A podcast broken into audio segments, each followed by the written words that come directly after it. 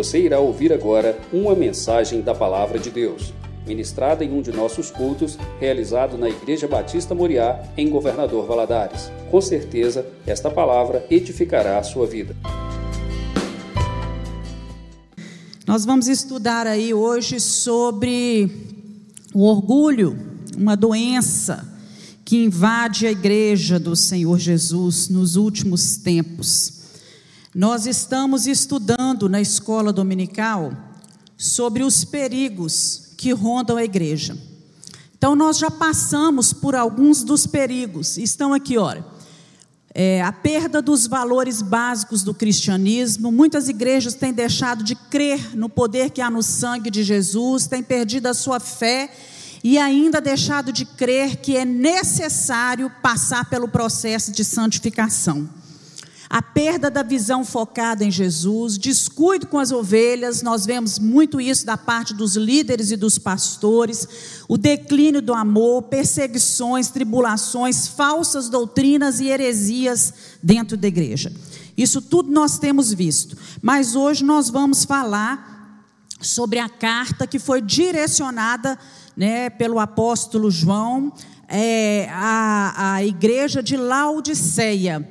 E ela vem endereçada não só àquela época, mas também a nós hoje, a mim e a você.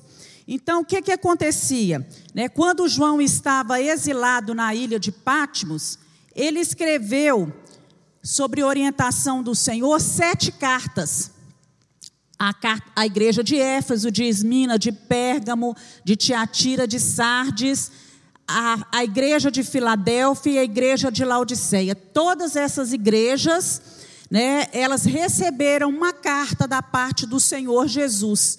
E a igreja de, de Laodiceia, com o passar do tempo, né, nós vemos que essas cartas elas, elas foram endereçadas e em cada uma dessas cartas, Jesus vai apresentando a essas igrejas atributos gloriosos a respeito dele, né, que combinava com a situação na qual a igreja se encontrava e também algumas promessas. Por exemplo, a igreja de Éfeso, ele fala assim: a quem, a quem vencer, eu vou conceder de comer da árvore da vida. Né? A igreja de Sardes, ele fala: aquele que vencer vai ser vestido de vestes brancas. Né? A igreja de Filadélfia, é, é, quem vencer, né, eu farei dele uma coluna no templo de Deus. Lá em Esmina, ser fiel até a morte, eu vou te dar a coroa da vida. E agora em Laodiceia, ele fala assim: olha, ao que vencer, eu vou conceder que se assente no trono comigo. Amém, irmãos? Glória a Deus, e nós queremos isso, né? Então nós vemos que os crentes da igreja de Laodiceia, eles eram pessoas ricas. Dentro da igreja de Laodiceia havia muitos ricos, muita gente abastada materialmente. Ao contrário daqueles que estavam em Esmirna, porque a cidade de Esmirnas, como, como resultado da, da perseguição que eles estavam sofrendo por parte do, do Império Romano, da Igreja Romana, eles ficaram empobrecidos. Agora, não é pecado ser rico. O, pe, o perigo está em quê? Quando o rico começa a desprezar as riquezas de Deus. E era isso que estava acontecendo na igreja de Laodiceia. O pecado dessa igreja era o orgulho, a falta de fervor espiritual. E nós vamos ver aqui algumas das características de Cristo nessas igrejas. Por exemplo, em Éfeso, ele se indica, é, o próprio Cristo né, fala da sua forte presença e poder na era apostólica. Ele conhece perfeitamente a posição de cada igreja, que ali foi é, comparada a um castiçal. Esmirna, ele é aquele que está vivo para sempre, e assim estarão aqueles que morrerem por ele, porque a igreja passava por perseguição. Em Pérgamo, ele é aquele que está pronto a exercer julgamento caso a igreja continue corrupta. Em Tiatira, ele é aquele que vê os pecados escondidos e esmaga, esmaga a iniquidade em juízo. Lá em Sardes, ele é capaz de sacudir, restaurar e vivificar a igreja morta. Em Filadélfia, ele é aquele que tem autoridade para manter a porta do reino de Deus aberta, independente das circunstâncias do mundo. E em Laodiceia, Jesus se apresenta como o Amém. Não é? A testemunha fiel e verdadeira, o princípio da criação de Deus essa igreja retrata o final da, da era das igrejas. Então vem aí uma palavra de conclusão. Eu sou o Amém, né? Eu sou o Amém de ratificação e de consumação. Então, em cada uma dessas igrejas, Cristo se apresenta com uma característica. E nós vamos ver agora alguns detalhes importantes. Por exemplo, quando ele vai escolher as igrejas da Ásia, para exemplificar, vocês veem que as igrejas estão pertas, perto, e ali hoje essas igrejas né, é, é, é, estão localizadas ali, hoje é a Turquia. Quando ele vai escolher essas igrejas para exemplificar um determinado comportamento, Jesus ele leva em consideração aspectos que são importantes para enviar essa mensagem é, em relação ao estado espiritual que aquele povo vivia naquele momento. E isso serve de exemplo para as igrejas em todas as eras, em todos os tempos. Então, muitos teólogos falam que, por exemplo, a carta de Éfeso, ela foi ela direcionada à igreja dessa época, até o ano 100 depois de Cristo, que a igreja de Tiatira foi é, direcionada à igreja que viveu no período de 538 a 1798. E a, igre... a carta Laodiceia, estou passando rápido, né? É a igreja que viveu do período de 1844 até o fim. Então, né, se considerarmos que isso está correto, né, que, que realmente cada carta foi endereçada a uma igreja em determinado tempo, nós estamos vivendo os tempos dos fins. Né? A última carta que foi enviada à igreja. Vamos ver algumas características. O nome Laodiceia. O nome Laodiceia vem de uma raiz grega, da palavra laos, que significa povo, e dique, que significa hábitos, direitos, né, exigências. Então nós temos uma palavra Laodiceia que significa os hábitos do povo, o direito popular do povo, o julgamento popular. E essa palavra Laodiceia, ela revela, na verdade, o caráter da igreja que vive nos tempos atuais, que vive hoje, que nesse período que está precedendo o arrebatamento da igreja. Vivemos os últimos tempos do fim, né, dos fins, e estamos aí às portas do arrebatamento, nós cremos isso, Jesus está para voltar. E essa igreja, é, ela é caracterizada por isso, né? Direitos do povo. E, e, é, e nós cremos nisso, porque. É aqui mesmo. Né? Nós estamos vivendo num tempo em que cada vez mais, o que, que acontece? A vontade da massa tem que prevalecer do povo tem que prevalecer. Quase tudo que se faz tem que estar de acordo com o desejo popular, e isso, às vezes, até dentro das igrejas. Nós vemos pastores pregando aquilo que as ovelhas gostam de ouvir, e não, na verdade, aquilo que precisam de ouvir. Não é? é sermões populares, pastores muito populares, que, que fazem aquilo que, que o povo gosta, que agem de acordo com aquilo que gosta. E até mesmo na atividade política dentro da igreja, a gente vê isso acontecendo. Né? Aquilo que a massa gosta, os direitos do povo, né? o, o, o só pensando no julgamento do povo. Vemos também aqui na igreja Laodiceia que a igreja ela tinha a cara da cidade. Em vez de transformar a cidade, a igreja se conformou à cidade. Então, Laodiceia era uma igreja é, de gente transigente, que quer dizer que era condescendente, que compactuava com as coisas.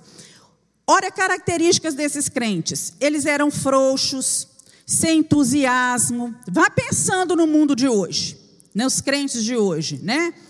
Débeis de caráter, sempre prontos a se comprometer com o mundo, descuidados. Eles pensavam que eles eram pessoas boas e estavam todos satisfeitos com a vida espiritual. Então, essa igreja de Laodiceia retrata uma igreja popular que é satisfeita com a sua prosperidade, que é satisfeita, orgulhoso por ter membros ricos, né, e pelo seu conforto. E nós vemos aqui também na história que ela foi chamada de Laodiceia em homenagem à, à esposa de Antíoco II, que era sírio, que chamava Laodice. Então, a, a, cidade foi fundada mais ou menos no ano de 261 a 240 e poucos antes de Cristo e recebeu o nome em homenagem à esposa deste, é, deste, deste governador, deste imperador. E ela era uma das cidades, na época, mais importantes da Ásia Menor. Então, se a gente for trazer, na verdade, é, as características de Laodiceia para hoje, o que, que a gente vê? Né? Que hoje, vamos colocar no Brasil, a gente vive uma crise sem precedentes dentro da igreja do Senhor Jesus. O liberalismo cresce da igreja, é, tudo é permitido, o sincretismo religioso, uma mistura né, de religiões dentro da igreja, misticismo, teologia da prosperidade, a gente vê tudo isso que vai afastando o crente das verdades que estão contidas na palavra do Senhor. Mas, por outro lado, tem um risco muito grande de igrejas éticas ortodoxas, né, que são consideradas assim. O que é uma igreja ortodoxa? É uma igreja que segue as regras da religião, que anda de acordo com os princípios de uma doutrina. Isso é uma igreja ortodoxa. E a doutrina é uma igreja que tem princípios que serve de base. Então há um perigo, por outro lado, de igrejas que são consideradas éticas, que têm princípios por base delas perderem é, é, esse primeiro amor, esse fervor espiritual, viverem uma ortodoxia totalmente morta, sem entusiasmo e sem calor. E hoje a gente vê muitas pessoas que vão e voltam da igreja, do mesmo jeito, perderam o primeiro amor, perderam esse fervor espiritual, já não sabe mais o que é chorar pelos pecados, é muito difícil né, ajoelhar e chorar e confessar os seus pecados, já não sabe mais, né, não tem mais ideia do que é, é, é o Cristo, o sacrifício de Jesus Cristo na cruz, do Cristo crucificado, ressurreto no nosso meio, e nós precisamos orar, irmãos, para que a igreja de Deus, para que o Espírito Santo inflame novamente a igreja. E quando nós estamos falando de igreja, nós estamos falando de quem? De nós mesmos. Nós somos a igreja do Senhor. E se a gente for olhar na igreja de Laodiceia, o problema da igreja de Laodiceia não era como nas outras igrejas, não era teológico, não era moral, não tinha falsos mestres dentro da igreja, não, é? não tinha heresias dentro da igreja, não havia pecado de imoralidade, pecado de engano dentro da igreja, não há menção na carta a heresias, a pessoas hereges lá dentro, a perseguidores. O que faltava naquela igreja era fervor espiritual. A vida espiritual da igreja era morna, né? A igreja era uma igreja apática, indiferente, acomodada, né? E nós, cada um de nós, temos lá no nosso íntimo um fogo, né? um fogo espiritual que corre o perigo de se apagar. Né? Quando a fogueira está lá acesa, de vez em quando você precisa fazer o quê? Dar uma mexida nos gravetos, não é assim? De mudar um pouquinho de lugar, de mexer, de soprar, de abanar, para aquilo que possa continuar aceso. Então nós vemos uma igreja apática, uma igreja parada, e nós precisamos pedir ao Senhor que nos ajude a manter esse fogo, esse fervor espiritual sempre aceso dentro de nós. Muitos hoje fogem desse fervor espiritual com medo do fanatismo. Mas nós sabemos que fanatismo, ele é um fervor irracional. A pessoa não pensa, né? Mas nós precisamos entender que, por outro lado, tem muitos crentes também que têm medo do entusiasmo. E esse entusiasmo espiritual precisa existir no cristianismo, ele é parte essencial dentro do cristianismo. E nós não podemos ter medo das emoções, mas do emocionalismo. Nós precisamos tomar cuidado com isso. Quero convidar você a abrir sua Bíblia aí, no livro de Apocalipse. Você vai manter sua Bíblia aberta no capítulo 3 a partir do versículo 14, que está contida aí. Vamos acompanhar a leitura? A partir do versículo 14, sétima carta à igreja de Laodiceia. E ao anjo da igreja que está em Laodiceia, escreve: Isso diz o Amém, a testemunha fiel e verdadeira, o princípio da criação de Deus. Eu sei as tuas obras, que nem és frio nem quente. Oxalá foras frio ou quente. Assim, porque és morno e não és frio nem quente, vomitar-te-ei da minha boca. Como dizes, rico sou, estou enriquecido e de nada tenho falta, e não sabes que é um desgraçado, miserável, pobre, cego e nu. Aconselho-te que de mim compres ouro provado no fogo, para que te enriqueças e vestidos brancos para que te vistas, e não apareça a vergonha da tua nudez, e que unja os teus olhos com colírio para que vejas. Eu repreendo e castigo a todos quanto amo. Sê, pois, zeloso e arrepende-te. Eis que estou à porta e bato. Se alguém ouvir a minha voz e abrir a porta, entrarei em sua casa e com ele cearei e ele comigo. Ao que vencer, lhe concederei que se assente comigo no meu trono, assim como eu venci me assentei com meu Pai no trono, no seu trono. Quem tem ouvidos, ouça o que o Espírito diz às igrejas. Então, uma característica da igreja de Laodiceia era uma igreja rica. Laodiceia era rica, vocês viram aqui, né? Falando aqui, rico sou Estou enriquecido, não tenho falta de nada. A cidade de Laodiceia destacava-se por quatro características. Vamos lá. A primeira, ela era um centro bancário e financeiro. Era uma das cidades mais ricas do mundo naquela época. Um lugar de muita gente milionária. Muita gente que tinha muito dinheiro. Vocês terem uma ideia, em 61 depois de Cristo, a cidade ela foi devastada por um terremoto e foi reconstruída sem aceitar a ajuda do imperador. Ela não precisou de ajuda do imperador. Ela era tão rica também que ela não sentia necessidade de Deus. Corria muito ouro. Ela ficava numa rota importante comercial. Era também um centro de indústria de tecidos. Lá em Laodiceia fabricava-se uma lã muito especial que era famosa no mundo inteiro. Era uma lã negra muito especial, usada para fazer roupas e fazer tapetes. Então a cidade se orgulhava da roupa que ela fazia. Era um centro médico de importância. Tinha uma escola de medicina na época muito famosa na cidade de Laodiceia. Ela era um centro de referência em oftalmologia. A cidade de Laodiceia naquela época. E ali fabricava-se um unguento muito famoso né, considerado milagroso tanto para ouvidos como para olhos.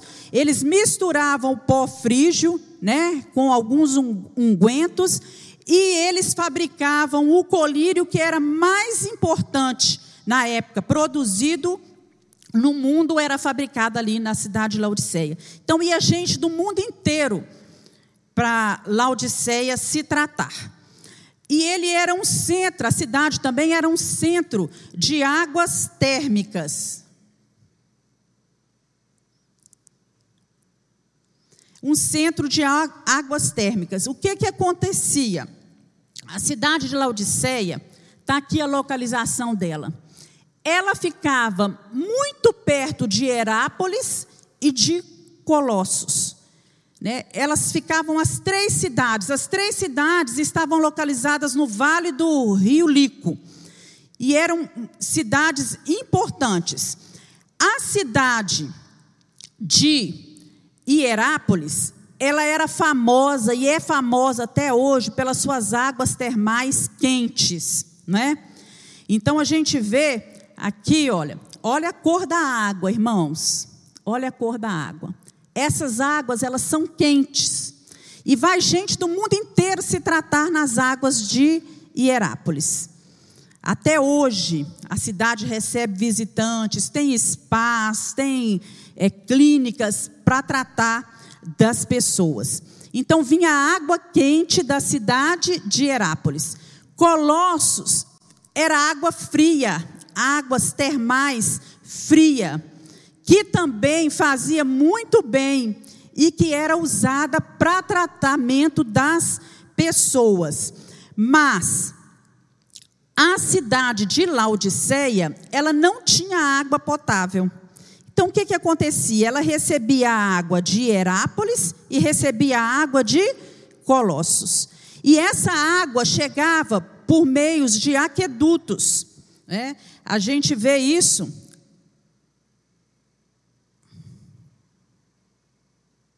aqui, né?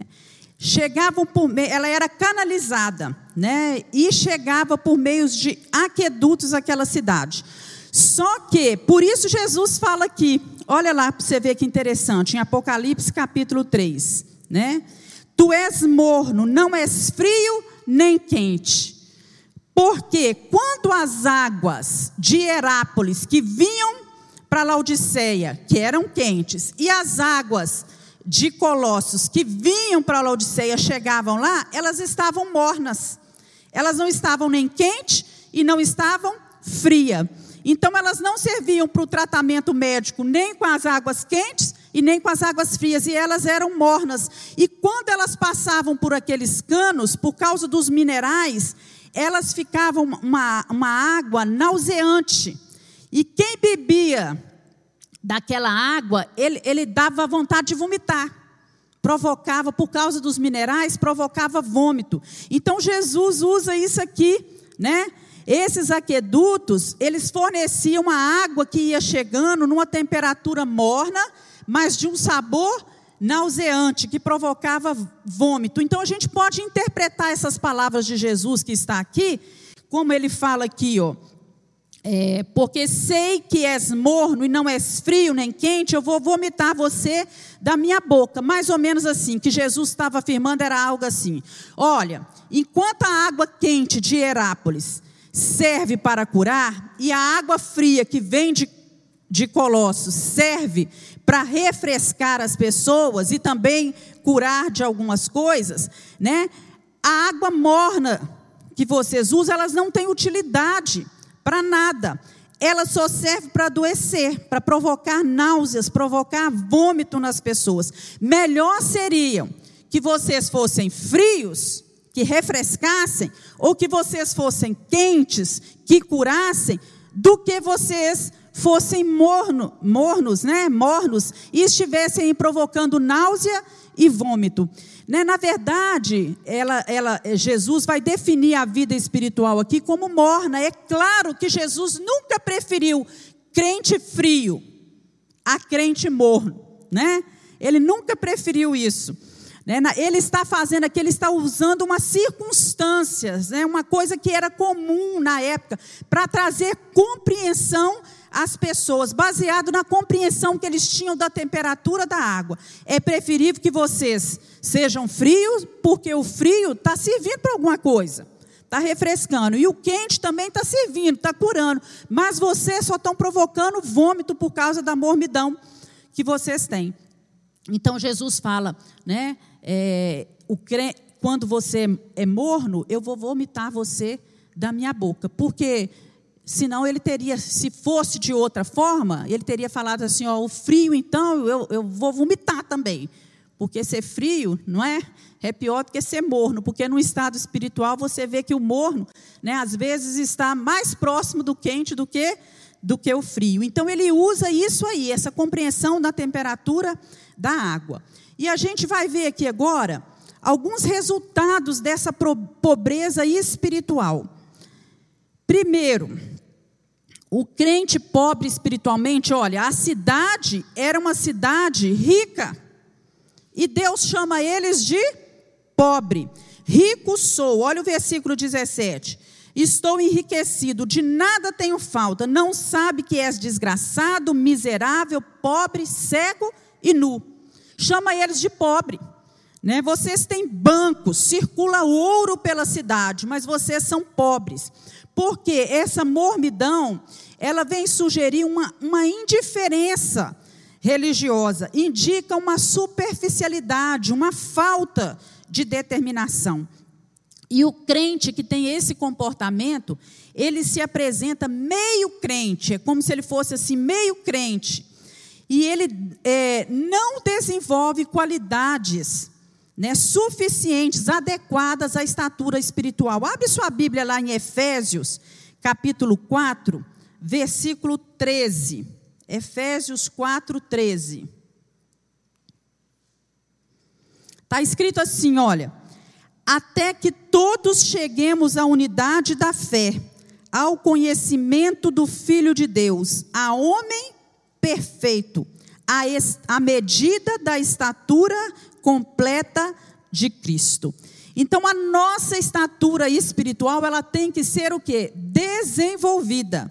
E esse pessoal morno e meio crente, eles não estavam desenvolvendo a estatura espiritual, mas o Senhor nos convoca, né, a, a estar aí, né, tendo conhecimento do Filho de Deus, buscando ser homens perfeitos e crescendo nessa estatura de, de filhos de Deus aí, completa. E esses, esses meio crentes, vamos dizer assim, né? Esses meio crentes, na verdade, não são pessoas que se deixam conduzir completamente por falsas doutrinas ou por heresias, mas geralmente eles não têm uma posição firme, não têm aí uma posição dedicada inteiramente à verdade do Senhor Jesus.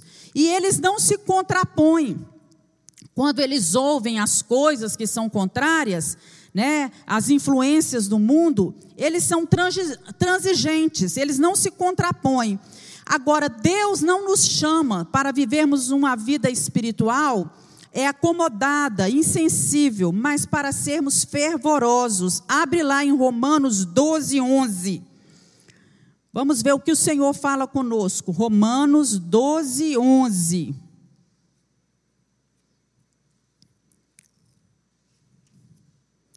diz o seguinte: Não sejais vagarosos no cuidado, sede fervorosos no espírito, servindo ao Senhor. Sede fervorosos. Então o Senhor nos conclama isso.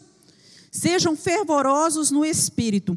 Uma pessoa morna é aquela é, que você vê que há um contraste entre aquilo que ela fala e aquilo que ela vive, ou aquilo que ela pensa ser, o que ela realmente é. Então, ser morno é ser cego à sua verdadeira condição. E a gente vê muita gente hoje dentro da igreja, na época de hoje, achando que é o mais espiritual de todos, muito conformado com a sua situação, mas verdade, na verdade são cegos em, ver, em relação à sua verdadeira condição espiritual. Então, a solução né, para essa falta de fervor na igreja, que o Senhor vem nos alertar aqui na carta de, de Apocalipse, não é sair por aí correndo atrás das últimas novidades, não. Porque cada hora surge uma, mas é uma volta para Jesus. É voltar inteiramente para Jesus. É Jesus que tem o remédio certo para a igreja para mim e para você. É Ele que vai restaurar a nossa vida. É Ele que cura a igreja. É Ele que derrama o Espírito Santo dele na igreja. E é a Ele que nós precisamos recorrer. É só Jesus. Né? Jesus faz uma declaração aqui. Volta lá para Apocalipse capítulo 3. No versículo 19, ele fala assim: Eu repreendo e castigo a todos quanto amo, se pois zeloso e arrepende-te. Olha o que, que ele está falando aqui. E ele está dizendo a respeito da nossa mornidão aqui, mornidão aqui, falta de amor, né? a nossa falta de, de fervor. E apesar disso, de sermos muitas vezes mornos, de faltar esse fervor espiritual, o Senhor está falando aqui que nos ama. E Ele repreende e castiga a todos que ama. Se o Senhor está repreendendo, se o Senhor está falando, se o Senhor está corrigindo, é porque Ele ama. E Ele morreu por nós. Se pois zeloso, Ele diz, e arrepende-te. Se pois zeloso e arrepende. Então não tem como, irmãos, você ser amigo do Evangelho, ser amigo de Deus. Um, e ser um frequentador normal da igreja, viver essa vida de mornidão. Não tem como isso. Não é isso que o Senhor quer. Ou nós nos envolvemos com todo o nosso coração com Deus, nos prostramos diante do Senhor, reconhecemos o seu poder, a sua grandeza, ou nós vamos provocar náuseas no Senhor. E isso é muito sério. Nós sabemos que a disciplina que vem da parte de Deus, ela é um ato de amor. Toda pedra, ela precisa ser lapidada né, para poder brilhar. A uva, para se tornar vinho, ela precisa ser o quê? Prensada, esmagada, não é? E nós não podemos negar que é porque Deus anseia nos salvar do juízo final, né? Que Ele muitas vezes nos repreende, nos disciplina, por amor às nossas vidas. E Ele nos chama e nos conclama ao arrependimento, arrependei-vos. Né, eu estou dando a vocês uma oportunidade de recomeçar de novo, de fazer as coisas de novo. Né, eu estou disposto a perdoar vocês. Então, que nós possamos abrir os nossos olhos nessa manhã né, e nos voltarmos para essa, essa realidade aqui, que Deus repreende, castiga e que Deus quer arrependimento da nossa parte. Vemos também aqui uma outra consequência, resultado da pobreza espiritual, está ali no slide, é o crente espiritualmente miserável, po é, pobre e nu. Quem é esse crente? É aquele crente que não compartilha os dons que ele tem, que ele recebeu de Deus com os outros. O povo lá de Laodiceia, o que, é que eles achavam? Que eles não precisavam de ninguém. Que eles não precisavam de ninguém ali dentro da igreja. E muitas vezes se isolavam. E hoje, dentro da igreja, a gente vê gente assim, que acha que não precisa de ninguém. Ela vem na igreja, ela entra, sai, mas não convive com ninguém, não conversa com ninguém, não tem amizade com ninguém. Não é? Mas a palavra de Deus nos fala que nós recebemos de graça, de graça recebeste, de graças dai. Os nossos dons são para abençoar, principalmente aos nossos irmãos da fé, aqueles que estão dentro da igreja que nós pudermos fazer para ajudar aqueles que estão aqui, que fazem parte da família do Senhor, nós devemos fazer. Né? E interessante a gente notar que a avaliação que é feita por Deus, que é o dono de todo o ouro e a prata, não é isso que ele diz lá em Ageu? Minha é a prata, meu é o ouro, diz o Senhor dos Exércitos. Né? Essa avaliação que ele faz das riquezas é totalmente diferente da avaliação que nós fazemos. Né? A igreja de Esmirna era uma igreja pobre, ficou empobrecida né, por causa da, da, do Império Romano. Mas ela foi reconhecida de outra forma por Jesus. Já a igreja de Laodiceia era uma igreja abastada, rica, cheia de gente rica, mas eles foram reconhecidos como pobres. Né?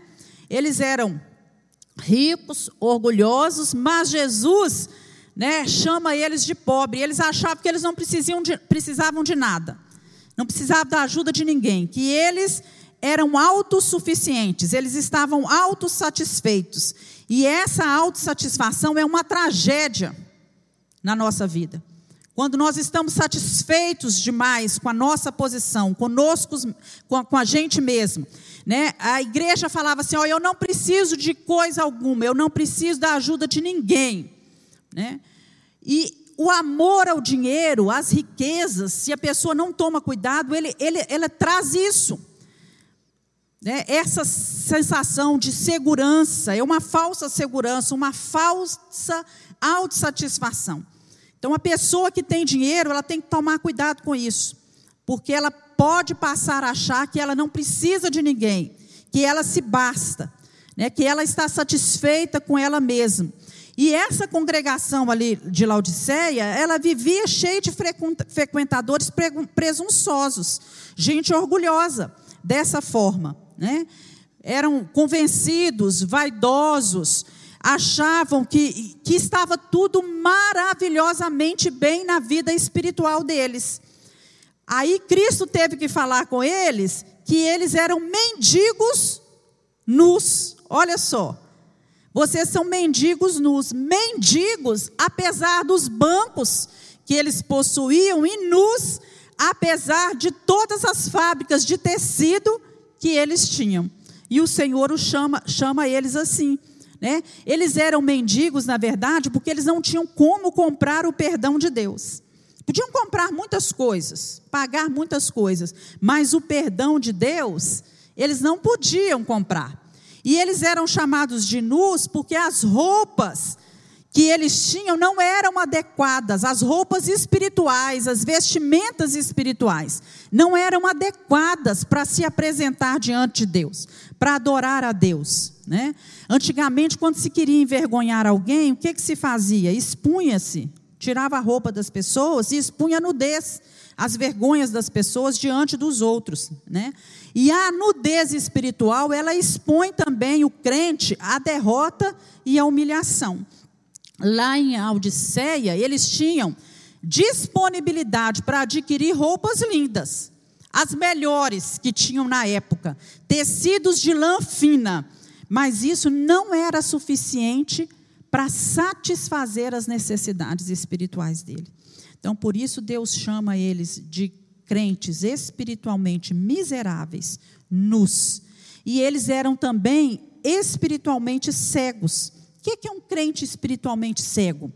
É aquele que não consegue enxergar, ver a extensão do reino de Deus aqui na terra e ver também né, as riquezas celestiais que o Senhor tem preparado para nós. É aquele que não consegue discernir os valores básicos da fé cristã, os valores, as doutrinas básicas da nossa fé cristã. É aquele crente que está dormindo.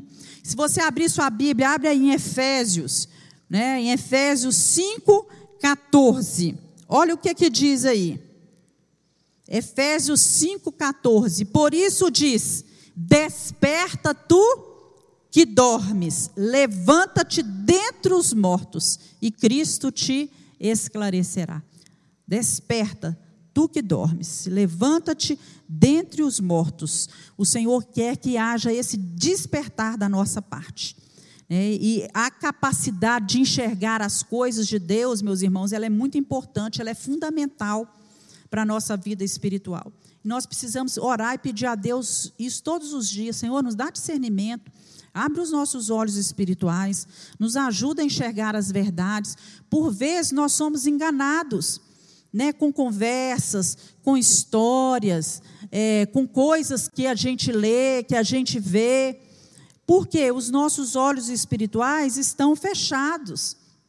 E nós precisamos pedir a Deus né, que abra os nossos olhos, essa capacidade de enxergar as, as coisas de Deus, ela é resultado de várias virtudes. A palavra do Senhor nos diz assim: Está é, tá lá em 2 Pedro, no capítulo 1, do versículo 5 a 9, que diz assim: olha, devemos acrescentar a fé, a virtude, a ciência, devemos acrescentar a temperança, a paciência, o amor fraternal e a caridade. Tudo isso deve ser acrescentado à nossa vida para que nós possamos enxergar, ter uma visão correta das coisas do Senhor.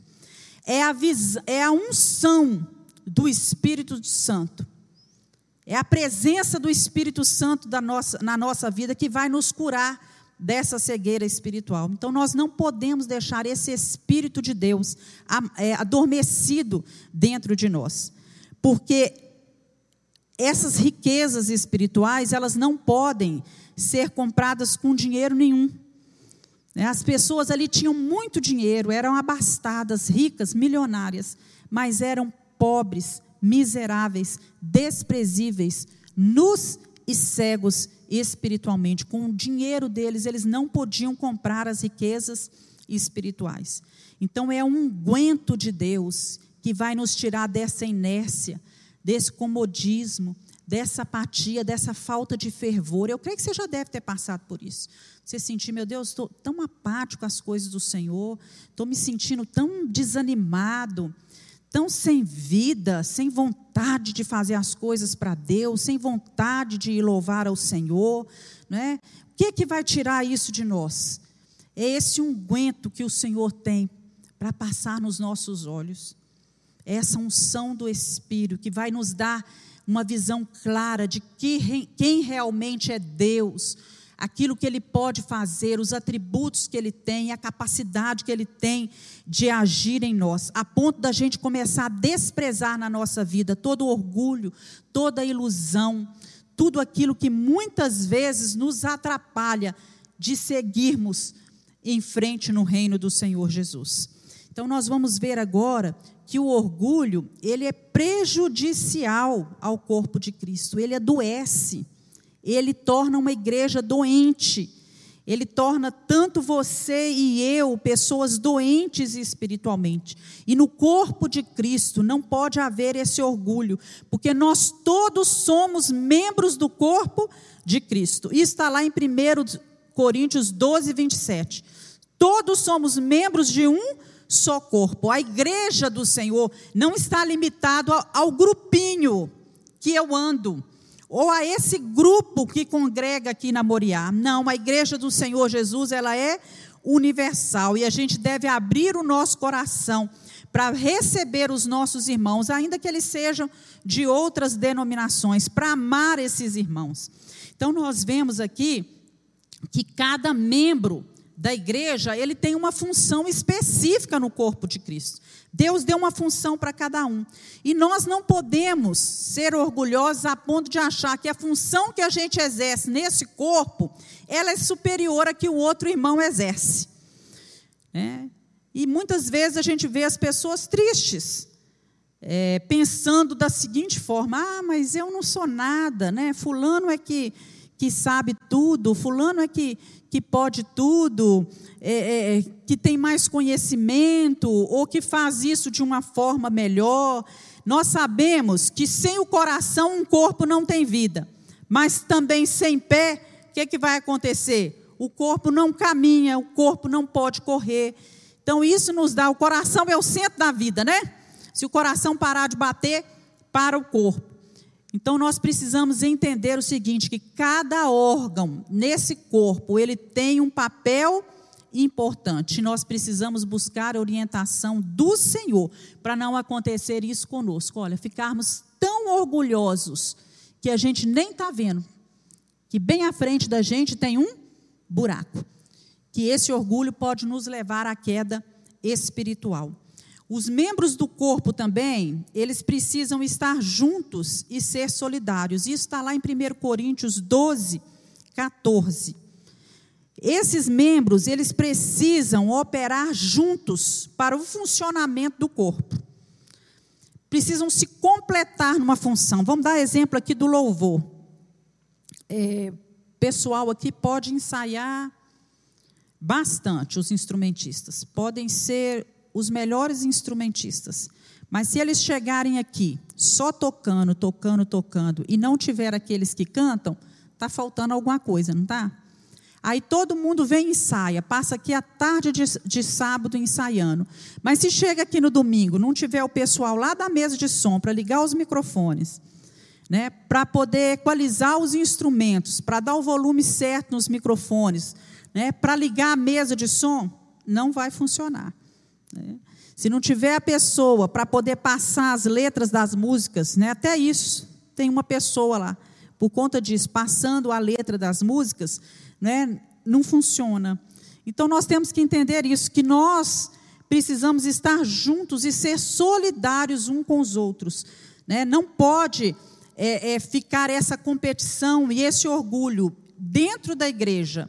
Nós precisamos nos interagir, um ajudar o outro, auxiliar o outro. É, isso contribuir para que a igreja esteja preparada. Cada um que está sentado aqui no banco hoje, você também que está em casa e faz parte da igreja do Senhor, cada um de nós tem uma função específica no corpo de Cristo. E cada um precisa assumir esse papel. Se você não descobriu ainda, você precisa descobrir qual é o seu papel no corpo de Cristo.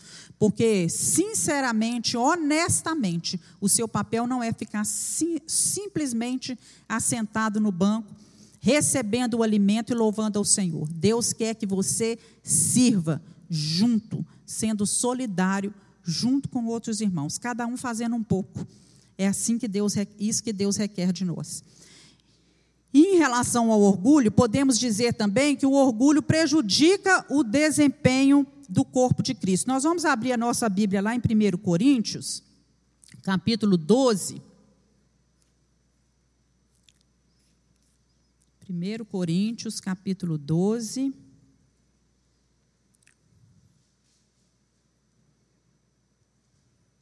Nós vamos ler do, o versículo 17 a 19, que diz o seguinte: se todo o corpo fosse olho, onde estaria o ouvido? Se todo o corpo fosse ouvido, onde estaria o olfato? Mas Deus colocou os membros no corpo, cada um deles como quis. Olha que coisa. Como quis. Deus deu para você a posição, o talento, o dom que ele quis. E se fossem todos um só membro, onde estaria o corpo? Agora, pois, há muitos membros, mas um só corpo. Vamos continuar aí no versículo, vamos dar continuidade aí. O olho não pode dizer à mão, não tenho necessidade de ti. Nem ainda a cabeça pode dizer aos pés, não tenho necessidade de vós. Antes, os membros do corpo, que parecem ser os mais fracos, eles são necessários. Aqueles que reputamos serem menos honrosos no corpo, a esses honramos muito mais.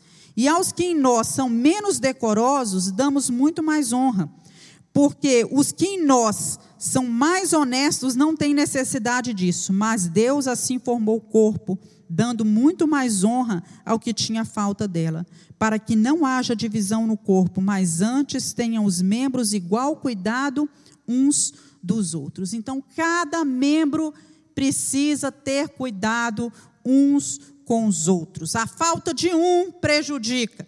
Se você não está exercendo o seu papel, saiba que a obra poderia estar melhor se você estivesse ali na sua função, desempenhando o seu papel. E agora vamos ver um pouquinho sobre as riquezas de Deus. Eu coloquei essa foto ali, é, retratando joias, né, as riquezas do Senhor. Mas nós sabemos que as riquezas de Deus não são riquezas assim. Deus não dá valor a carro, a mansões, a joias, né, a roupas muito bonitas, bordadas com pedras preciosas, nada disso tem valor para o Senhor. As riquezas do Senhor são diferentes. Ele nos aconselha a adquirir riquezas que são permanentes, que a prata, né, é, é que a ferrugem não, não corrói, e que os ladrões não minam e nem roubam. Joias podem ser roubadas, dinheiro podem ser roubados. Né? Carro pode bater, dar perda total. Casa pode cair, né? pode perder o valor. Mas as riquezas do Senhor são permanentes. Então ele aproveita. O que, que Jesus faz? Ele aproveita o fato de que os crentes ali da igreja de Laodiceia conheciam bem as riquezas aqui dessa terra para ele poder apresentar valores eternos. Então ele vai se apresentar à igreja, olha aí no versículo 18. Vamos voltar para lá para Apocalipse, capítulo 3, versículo 18. Olha que interessante, ele vai se apresentar como um mercador espiritual. Não era assim que tinha antigamente, há uns tempos atrás? Para vender as coisas, tinha aquele mercador, mascate, que ia nos lugares vendendo as coisas. Então ele fala mais ou menos isso: olha, aconselho-te que de mim compres ouro provado no fogo, para que te enriqueças, e vestidos brancos, para que te vistas e não apareça a vergonha da tua nudez, e que unja os teus olhos com colírio, para que vejas. Então ele vai se apresentar aí, vai dar alguns conselhos. O primeiro conselho que ele dá aí, ele vai dizer que a suficiência está em Cristo. Ele nos fala isso, olha, a suficiência está em Cristo, irmãos, não está nas riquezas desse mundo. E nós precisamos aprender a encontrar essa suficiência em Jesus. Ele é suficiente para suprir as nossas necessidades. Ele fala assim: aconselho-te que compres de quem? De mim. É de mim que vocês, é em mim que vocês devem buscar essa suficiência. Essas riquezas todas que vocês têm aí, o banco, o ouro, as roupas, né, a, a, a faculdade, a, a, universidade, a escola de ensino, o unguento famoso, né, o turismo, gente vindo de tudo quanto é lado, isso não é suficiente. Busquem de mim. E ele fala também, exorta a igreja a adquirir dele ouro para sua pobreza, vestimentos brancos e colírio para sua cegueira. Então, esses produtos que vêm da parte de Deus, eles são essenciais. E o detalhe, são de graça. Ele oferece isso tudo de graça, não é? Ah, é, ele, ele oferece, por exemplo, aqueles que são pobres, ele oferece ouro. Vocês estão nus, mas eu tenho roupas para vestir vocês espiritualmente. Vocês estão cegos, cegos espiritualmente, mas eu tenho o colírio certo para matar a cegueira espiritual de vocês. Né? O ouro que Cristo tem é o reino do céu. E nós vemos na Bíblia o ouro simbolizando o quê? a divindade, a realeza. Refere-se à beleza, à glória de Deus. É isso que o ouro significa. Ouro purificado, refinado no fogo, é ouro de grande valor, porque foi retirado dele o quê? As impurezas. E ele fala: vocês comprem de mim. Olha só, ouro provado no, no fogo.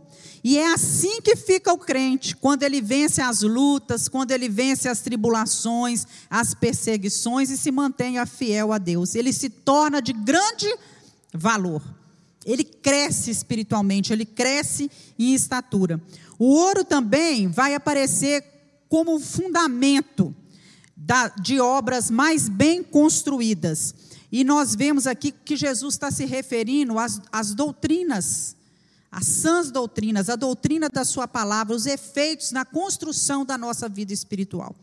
O ouro também, por exemplo, lá no tabernáculo, as peças mais importantes, tanto do tabernáculo e posteriormente do templo que foi construído, é, o propiciatório, o castiçal, o altar, a arca, tudo era de ouro, tudo era revestido de ouro. Isso manifestava o quê? Que a essência humana precisa ser revestida da glória de Deus. Nós precisamos nos revestir da glória do Senhor. Então, Deus é que nos purifica. Deus é que vai tirar de nós esse ouro que tem valor para o Senhor, mas que precisa ser levado no fogo para ser depurado, para ser purificado. Né? Ele vai tirar o engano, ele vai tirar a cegueira, ele vai tirar os pecados, as coisas ruins da nossa vida. E a roupa também que Cristo nos oferece são vestes de justiça e santidade. Abre sua Bíblia lá em Isaías, capítulo 1, versículo 18. Isaías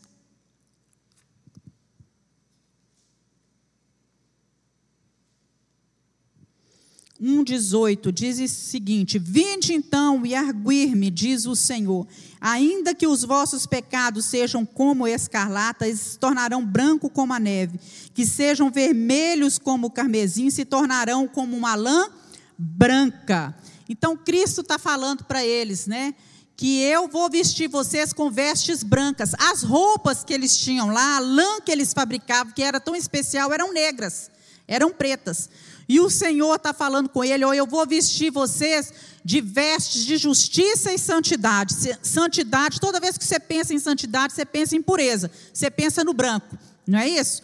Então Deus está falando assim: eu vou trocar as roupas espirituais de vocês, não tem que ser essa lã, mas tem que ser uma lã diferente, porque a cor branca é que significa limpeza no coração, pureza espiritual. E o colírio que Cristo dá, irmãos, é que abre o nosso discernimento. Então, Cristo está nos conclamando nessa manhã a não confiarmos nos bancos, no ouro, nas nossas riquezas, nas nossas vestimentas, né, nas nossas, eh, na nossa capacidade, na nossa medicina.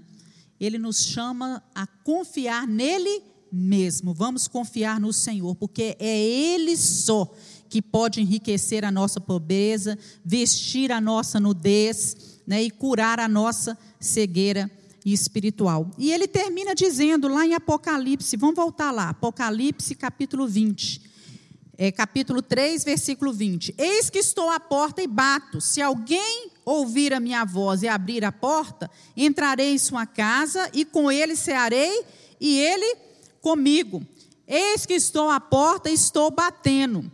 Jesus bate a nossa porta como? Através das circunstâncias da vida, através de uma palavra que você escuta, de um hino que você ouve ou canta, de um acidente, de uma doença, através da sua palavra. É assim que Cristo bate a nossa porta. Né? E embora ele tenha todas as chaves para abrir a porta de qualquer coração, ele insiste a porta. É como aquele quadro, né, que nós já vimos, né? O coração, mas ele só abria por dentro, né? Tem uma mão batendo lá numa porta, mas a porta só abria por dentro. Quem abre a porta do nosso coração para Jesus agir, ele está batendo insistentemente. Estou à porta, estou batendo, mas é nós que temos que ouvir, somos nós que temos que ouvir a voz do Senhor e abrir essa porta para ele entrar.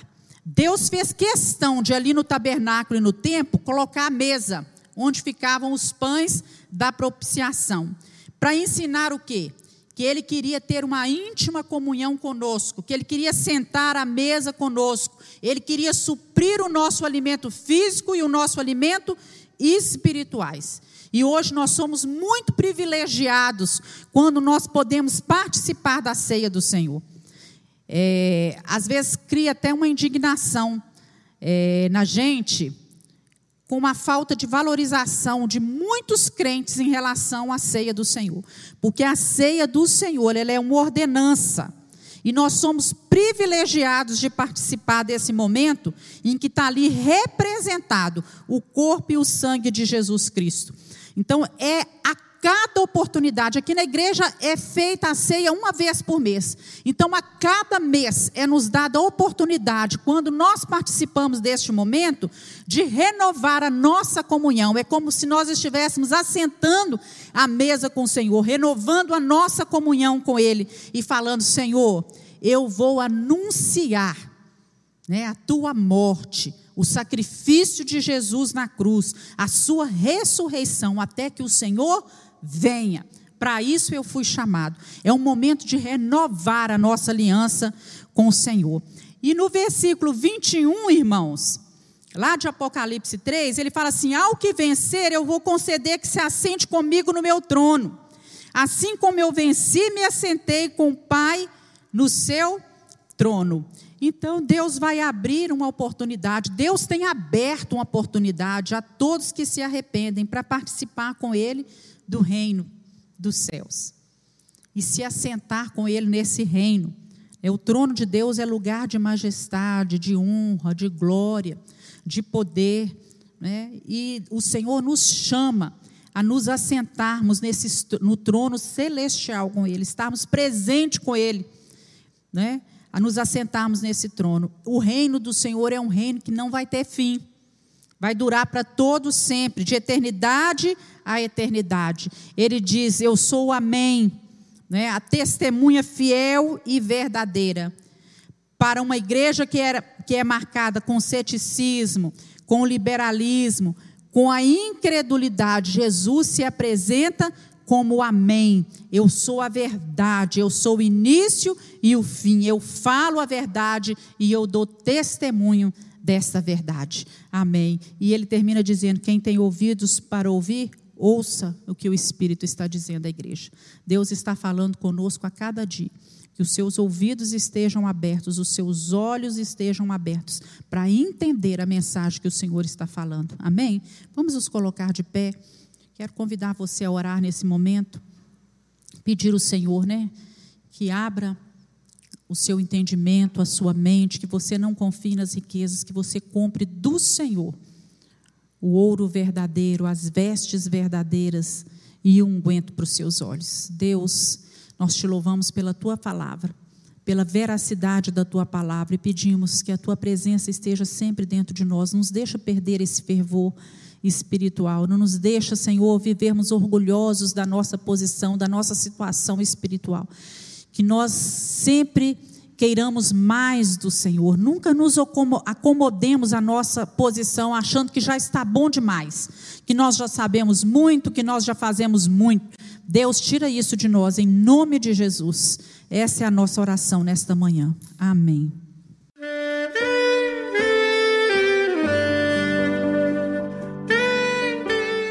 Querido amigo, Deus se interessa por você. Ele conhece as circunstâncias atuais da sua vida. Não hesite em buscá-lo. Em Jeremias 33, versículo 3, ele nos diz: Clama a mim e responder-te-ei, e anunciar-te-ei coisas grandes e ocultas que não sabes. Esperamos que a mensagem ouvida tenha falado ao seu coração e que você e sua família sejam abençoados pelo Senhor Jesus.